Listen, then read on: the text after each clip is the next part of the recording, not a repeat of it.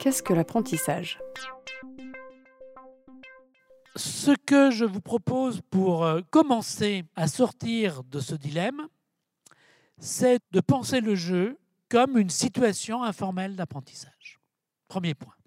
Donc ne plus donner une valeur mythique, éducative au jeu, mais de dire que le jeu, comme d'autres activités, regarder la télévision, se promener dans les bois, ou ailleurs d'ailleurs, euh, faire du tourisme, que j'ai étudié, développer des, rencontres avec d'autres personnes, euh, agir dans la vie quotidienne, peut conduire à des apprentissages qu'on dit informels. Je vais expliquer ce que j'entends par là d'une façon plus précise, mais ça va être le premier point. Bien entendu, il faut faire une parenthèse sur qu'est-ce que l'apprentissage. La première chose, il est essentiel de déconnecter apprentissage et enseignement ou faire apprendre. Ça ne veut pas dire que quand il y a enseignement ou faire apprendre, il n'y a pas d'apprentissage. Hein. Ça veut dire qu'il peut y avoir apprentissage sans enseignement et sans faire apprendre. Il faut accepter cette idée-là, qu'il n'y a pas une relation euh, indissociable, mais qu'on peut enseigner sans que la personne en face apprenne, malheureusement, et qu'on peut vouloir faire apprendre et pas y réussir.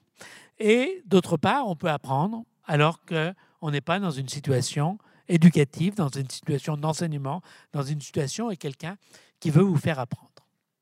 Par ailleurs, pour moi, l'apprentissage est toujours situé, lié à un contexte. L'école est un contexte d'apprentissage et pas un lieu d'apprentissage décontextualisé, pour moi. Il n'y a pas d'apprentissage sans contexte. Je pars d'une approche sociale de l'apprentissage. L'apprentissage est pour moi avant tout l'effet d'activités qui se font dans un cadre social. L'apprentissage n'est pas une activité, c'est l'effet d'une activité. On n'apprend pas. Enfin, on dit qu'on apprend, mais on se livre à des exercices dans un cadre scolaire où on joue, où on fait du tourisme, où on regarde la télévision. On apprend, on n'apprend pas.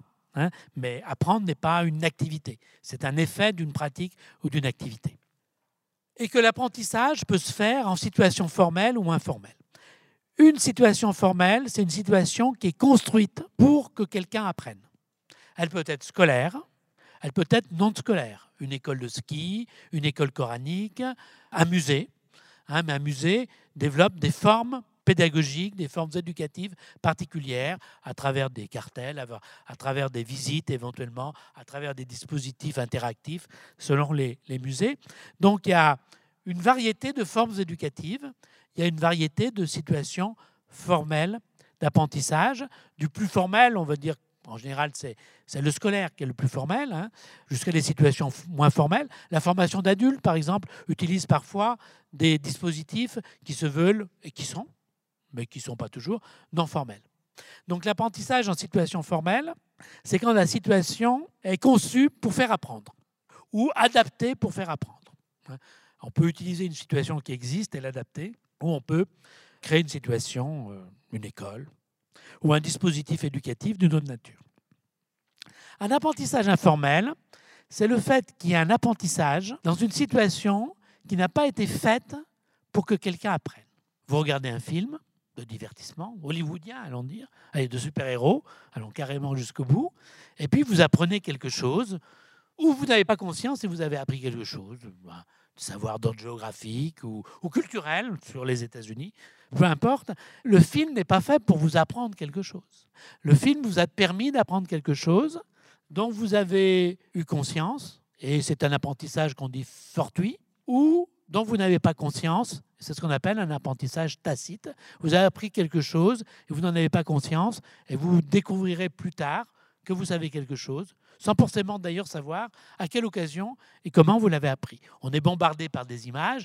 J'utilise souvent l'exemple du savoir géographique. Il se trouve que quand j'étais à l'école, il existait un pays qui s'appelait l'URSS.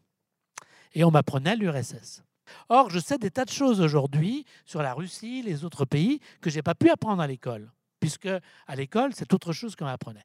Donc il y a bien eu des situations qui m'ont conduit à, transformer, revoir mes savoirs géographiques, hein, que ce soit des images, les médias, les journaux, ou bien euh, des voyages hein, qui peuvent me confronter, soit avec des cartes, soit avec euh, des réalités qui conduisent à transformer mon, mon savoir géographique. Mais je ne regarde pas la télévision, enfin c'est mon cas en tous les cas, pour développer mon savoir géographique, et je ne vais pas en voyage pour développer mes savoirs géographiques.